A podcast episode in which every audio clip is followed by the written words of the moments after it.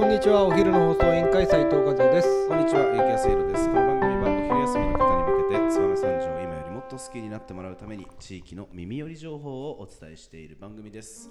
この放送は、共に考え、共に作り出す株式会社丸山製作所の提供でお送りいたします。はい、始まりました。お昼の放送委員会。今日はですね、燕三条の気になる人を紹介する月曜日となっておりますが、今日のトークテーマをお願いします。はい本日のトークテーマは金工作家の須佐誠さんですははい、えーっと金工作家須佐誠さんということで、えーこの地域でまああのあななんていうんですかねああいう仕事は。単金？単金、うん。まあ要要はえーっと追記うん。銅器とかはい。そういったことをやってまあ金属を叩いて、えー成形する。そうですね。その作家さん、はい。須佐誠さんを、はい。今日は紹介したいと思います。はい。お願いします、えー須佐さん、えー、とどちらあに工房があるかというと非常に分かりづらいはい。場所にあってここの間風さん工房の祭典で行ってましたよね。そうですね。あのー言ってました。あの交番祭典基本僕はあの新規工房は全部回るっていうところが特徴だったんで、そういったところを回ってですね見てくるっていうところをしていて、うん。須田さんあの結構前から知ってて、うん。あのドッツラインズも結構いろんなところで催事があるたびにはお世話になったりいろんなことをしていたっていうことがよくあったんでちょくちょく知ってはいたんですけど工房にお邪魔するの初めてですね。なるほど、はい。えっ、といわゆるそのなんていうんですかこう追記土器職人とあそうですそうです。思っててあい大大丈夫です。ででちょっとだけ先に自己紹介しましょうか。はい。えー須田さんは燕市の旧吉田町出身の方で、うん。1994年に追記銅器を製造する玉泉堂ああ玉泉堂さんね。はい。入社して人間国宝の玉川うん。のりおさんはい。に師事しのりおさんが得意とする木目金の技法を学んだ。あのね人間方国宝はいねはい。はいで日本伝統工芸展とかに4回入選しててへー。2009年に日本伝統工芸会の正会員に認定され、うん。今回はいろいろ見させてもらったんですけどやっぱ綺麗なものばっかり並んでいた感じですね。俺あのー何年か前に、うん。えー公民館じゃなくてあのなんだ体育文化センターができたばっかぐらいかな、はいはいはいはい。あそこのホールあるんじゃない、はいはいはいはい。客席全部なくなるの分かる、はわかりますわかります。客席全部なくなったところで、はい。鈴さんの個展やってたんですよね、はいはいはいはい。でそれ俺見に行ったことがあって、うん。いやあのー点作品点数もさることながら、うん。えー、となかなか個性的な、あのーなんですかこう技技法というかこう土目、うん。えーが多いなと思って特に俺が思ったのはアニマル柄みたいなのを非はい常にはい。は得意とされているみたはいいでワニ柄はいとかヘビ柄、はいえーみたいなのをすごいいっぱい、まあ、ヒョウ柄みたいなのが結構あってなんかすごくええ面白い。でもなんかちゃんとあのせなんかクオリティ高いというか、うん。非常にまあ本当にワニ柄とかヘビ柄に見えるんですよね。はい。なんでそのね追記動機でそういった加工ってあまり今までなかったというか、うん。なんかそれはすごくいいなと思うのと同時に最近あれじゃないですか結構こうあサスティナブルというか、実際はやっぱりそのどうなの？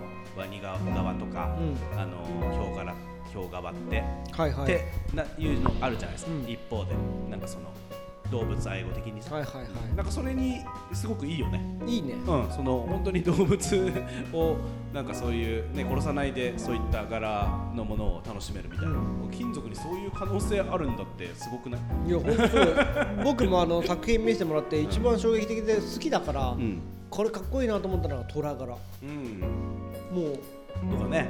めちゃくちゃ。なんかすごく、えー最近のなんて言うんだろう、うん、若い若い人というかまあそのね昔ながらの技法を使って最新のデザインを仕上げていってるっていう感じがして、なんかあかっこいいなと思いましたよ。かっこいいよね。しかもなんかそのファッションあのベルトのバックルとかさ、うん。あアンクル、ん。みたいなのを結構いっぱい作っててアクセサリーとしてねそういったあー柄が使われていていや非常にかっけえなと思って。いやかっこいいよあとね須佐さんの工房行って、え？みたいなのすごい見てはい。超ミニチュア作るんでああ作ってたね。ミニチュアの 工房みたいな工房みたいなのとかミニチュアの,、はい。あの木目金のあの、うんうんえっとなんでなんて花瓶みたいなのを作っててどうやってこれ作ったのみたいな確か感じでやってるからすげえなと。にあれ金属だもんね。金属あれは叩いてやってるわけ。面白いなしたでなんかその私行った時見せてもらったのはその自分が編み出した技法うん。みたいなのうん。を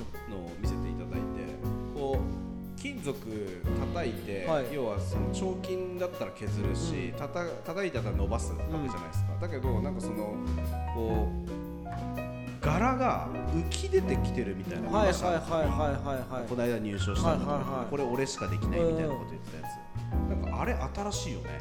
新しい。すごくなんかこうなんていうの持って持ってるというか金属を盛りながら加工、なんかこううん柄をつけてるみたいな加工でいやこれ多分まあ多分触るとザラザラというかさ、してまあ要は浮き出てきてるみたいな、あの感じになるんだろう。けどあれなんか非常にこう雪が積もったみたいなあの加工になってて、はい。あれまたすごいねと思う。あれどどうやってんだろうと思った。ね。うん、なんか今までのその説明とか追記動機の感じじゃないじゃん。じゃない。うん、なんかこう伸ばしたり削ったりするんじゃなくて、持っていくみたいなさ、あれはすごい面白いなと思いましたよね。斬新だよね。すごい面白い。あと俺が工房に行って、まああの工房すごくない？まず。んあえぜ全部できるじゃん。全部できる。焼き入れとか、は研磨とかもあるしね。研磨もあったし、バフもあったし、はい。彫金もできるしもちろん叩きもできるし叩いてる部屋なんてすごかった防音。ね。うん。クッション巻いてこれねカラオケボックスと同じなんですとか言ってさ扉とかもさ見せてもらったけどそりゃそうだよね。音出るもんな。そう、まあ、須田さん本当すごいので、ぜひ行ってほしいですけどこれからちょっと俺脱線する前に須田さんの話ちょっと脱線したい話があるうん。いいですか？どうぞ。実はね須田さんあのふるさと納税とかはいはにも出してますし、はい。普段受け入れワークショップとかもい、やっているので、うん。こちらあの金庫作家須田誠さんでん。検索して見てほしいなとい。うふうに先に言っときますこれは、はい。あの盛り上がって忘れそうなんで。はいはいはい。いいですか？ぜひ。人間性の話して。人間性ね。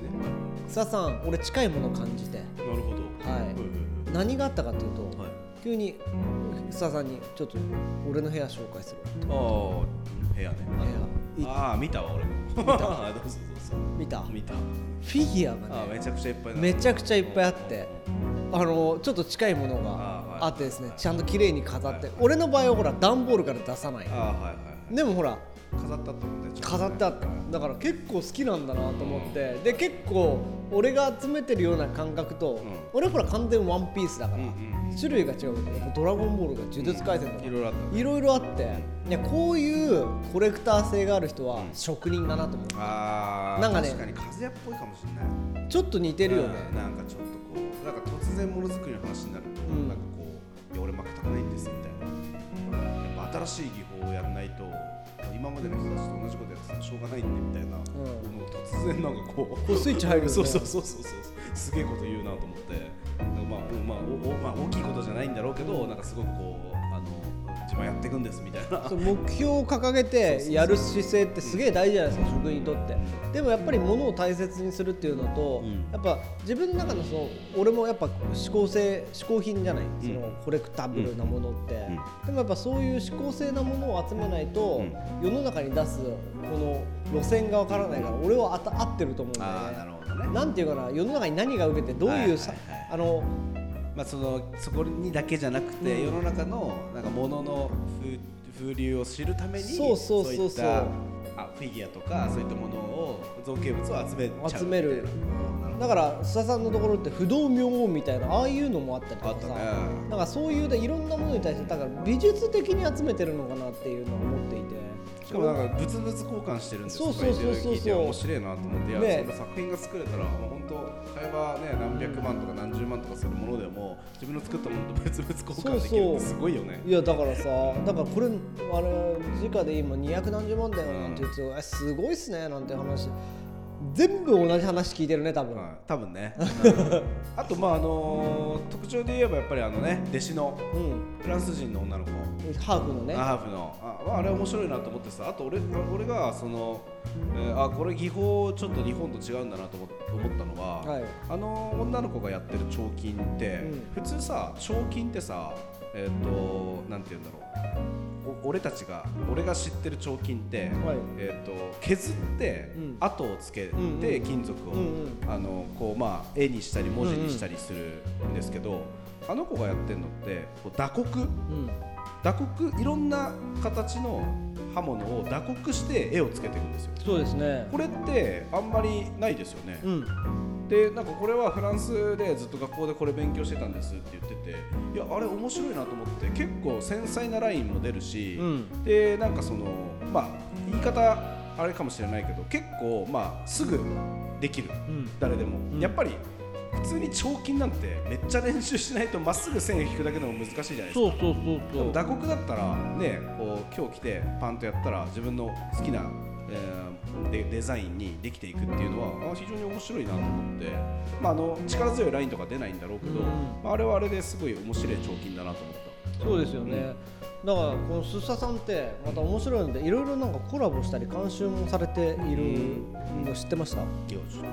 新興金属さんとかの。ああそうそう。新興金属さんの先生なんだよそうなんかその教えに行ってるとか。そうそうそう。だから監修新興金属さんの監修の製品監修して販売もしてたりあーそうなとかんだね。あそこまではちょっと分かんなかった。してたりとかしてるっていうことで、はい。なんかすごいなっていうとこうん。ろまあコラボ商品検索すると出てくるんでうん。新行動かける金工作家すささんみたいなのも出てくるから、うんやっぱ結構いろんなものを出してるのすごいなとは思うので。やっぱ腕がねあるとね、うん。いろんなところいや本当そう。地域だなっていう感じですね、はい。で先ほどちょっと途中で止まったワークショップや工房見学なんですけどこれ事前にお問い合わせください。須佐誠さん会社の住所一切出ておりませんので、うん。事前にお問い合わせをさされた後に、ん。えー、とごご連絡先ご住所が返ってくる仕組みになっておりますので、ぜひぜひ、えーお問い合わせしてからさい。よろしくお願いします。それでは本日も最後まで聞いていただきありがとうございます。お昼の放送委員会では番組への感想や質問をポッドキャストの概要欄またはツイッターお昼の放送委員会より受け付けています。